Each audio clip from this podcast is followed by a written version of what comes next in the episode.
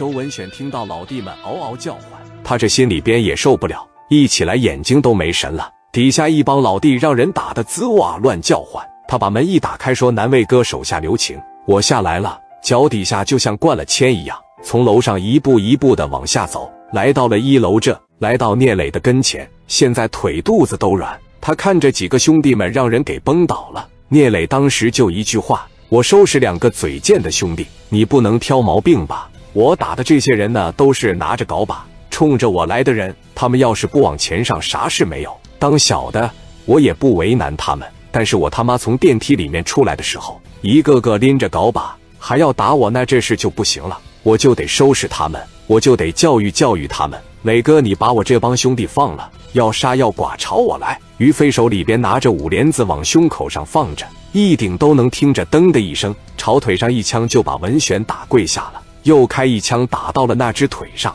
俩手在这支着，俩腿在那跪着，脑袋杵着拱着地，一点战斗力也没有了。于飞往后脑袋一顶，问磊哥，你说吧。怎么整？是直接送他上路，还是怎么的？听到“上路”这俩字的时候，周文选的心里便害怕极了，在这跪着，真正的感受到了这种死亡的感觉，腿底下也疼，脑子现在也乱，俩手薅着头发，实在是受不了了，发出了一种痛哭的声音：“我求求你放了我吧，磊哥，我求求你了，磊哥！”聂磊当时一瞅也没说话，飞哥来到周文选身后，给脑袋啪一个五连子朝后脑上一顶，说：“磊哥怎么打？”磊哥说：“打死他太便宜他了。”磊哥说话也大喘气。飞哥这边都要动手了，磊哥嫌打死他就太便宜他了，给周文选吓得现在后脑直发麻直发凉。当磊哥说太便宜他了，飞哥就知道啥意思了，头发不再这么揪着，突然间一撒手，脑袋一耷拉下来，飞哥又来到前面，